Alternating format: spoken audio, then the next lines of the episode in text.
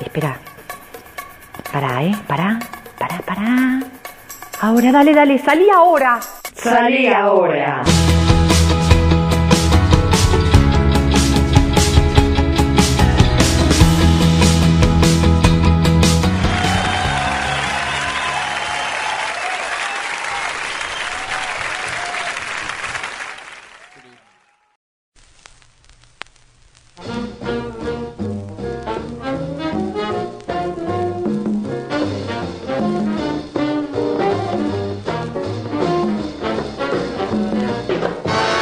Saludos.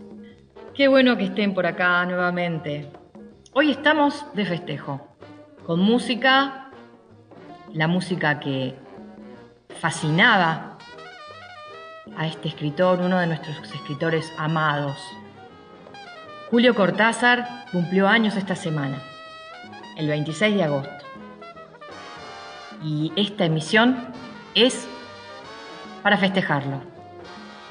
De ningún modo soy una experta eh, en, este maravilloso autor. Soy una apasionada lectora y tengo la fortuna de que no conozco aún toda su obra. Así que tengo todavía ese tesoro de poder encontrarme con maravillas que aún no descubrí en él y me siento afortunada por eso. Julio Cortázar nació en Bruselas, Bélgica, como les dije, un 26 de agosto de 1914 a las 3 de la tarde. ¿Por qué en ese lugar? Bueno, fue algo fortuito. Su padre, que era um, experto en algunos aspectos económicos, había sido eh, mandado como parte de una delegación económica eh, a ese país. Eh, en ese contexto, en 1914, el día en que los alemanes toman esa ciudad, nace Julio Cortázar. En, cuanto la madre se repone y pueden encaminar un nuevo destino ante la dificultad que presentaba ese sitio, logran llegar a Barcelona, donde vive hasta los tres años. En 1918 llega a Banfield. Los que somos de la zona sur, eso nos, nos llena de orgullo, nos sentimos completamente eh, agrandados por esa, por esa situación que se da en su vida. Llega Banfield, Banfield que era muy distinto a hoy, era casi un, un pueblito, ¿no? Una ciudad con, con, algunas características rurales todavía. Eh, y allí vive hasta los 17 años. Tuve la suerte de caminar por los pasillos de la escuela donde él eh, hizo sus primeros, sus primeros aprendizajes, donde tuvo sus primeras fantasías, sus primeras experiencias para poder escribir luego, ¿no? Como desde niño.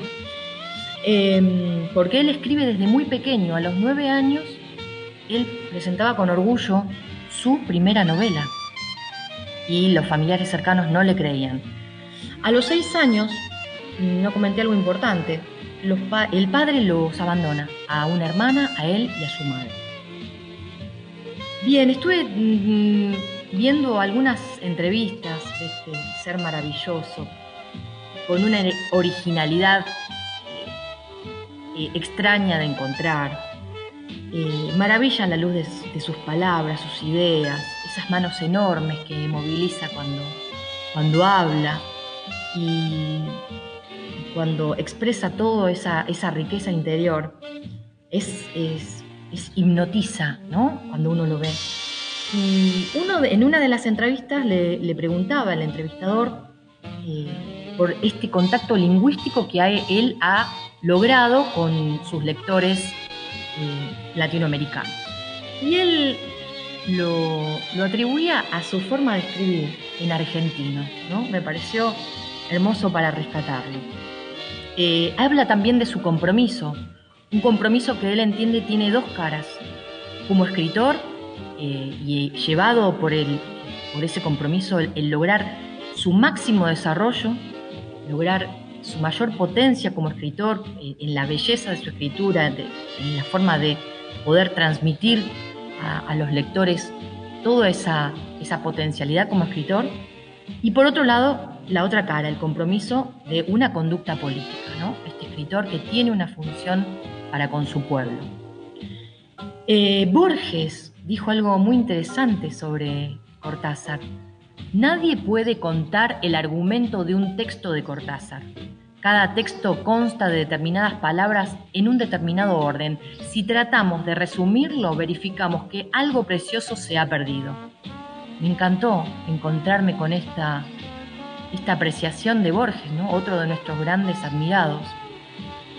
¿Qué más puedo contarles? Este es uno de los autores, yo creo, creo que van a coincidir conmigo, en que eh, todos nosotros, sus lectores, tratamos de tener fresca en la memoria cuándo fue el primer encuentro que tuvimos con él, cuando tuvimos sus, palabras, sus historias en nuestras manos, cuál fue ese primer contacto. Y yo lo recuerdo bien, fue con continuidad de los parques. En la secundaria, Susana Santalla, la única docente que recuerdo con nombre y apellido de mi secundaria, ¿por qué será, no? Eh, que me hizo amar la literatura, el teatro, nos dio en primer año ese cuento. Ese cuento que, en el que quedás atrapada por completo. Los que lo leyeron eh, van a entender lo que quiero decir, esa sensación, y los que no, corran a buscarlo. Bueno, este día es de festejo. nunca, jamás vamos a dejar de festejar el nacimiento de Julio Cortázar. Salvo ahora, gracias por estar acá.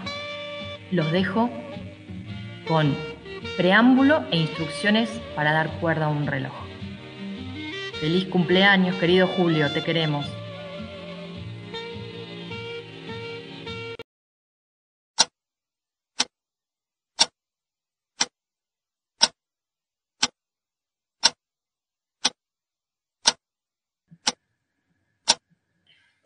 Piensa en esto. Cuando te regalan un reloj, te regalan un pequeño infierno florido una cadena de rosas, un calabozo de aire. No te dan solamente el reloj, que los cumplas muy felices y esperamos que te dure porque es de buena marca, suizo con áncoras de rubíes. No te regalan solamente ese menudo picapedrero que te atarás a la muñeca y pasearás contigo.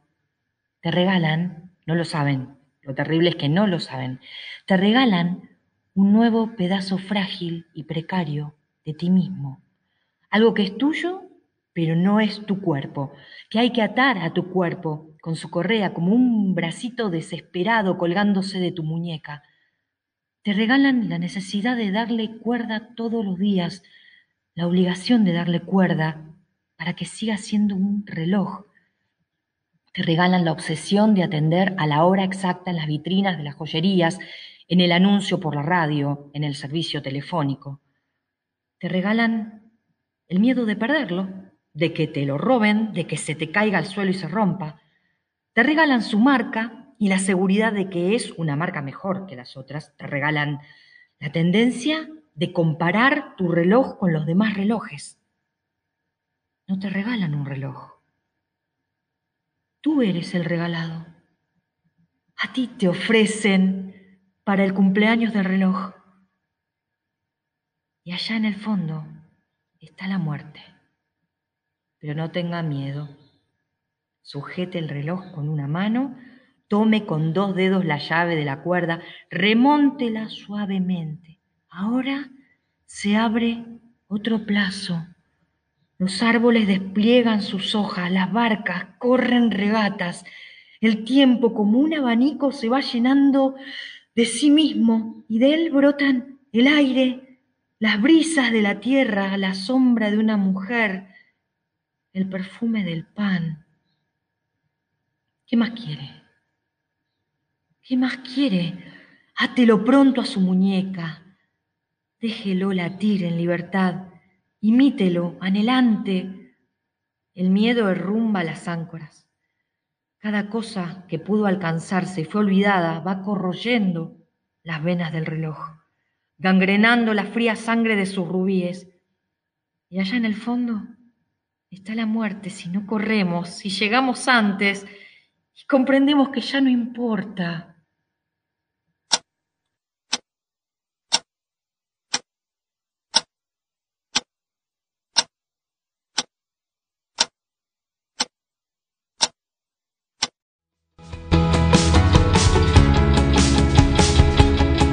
Esto fue Salía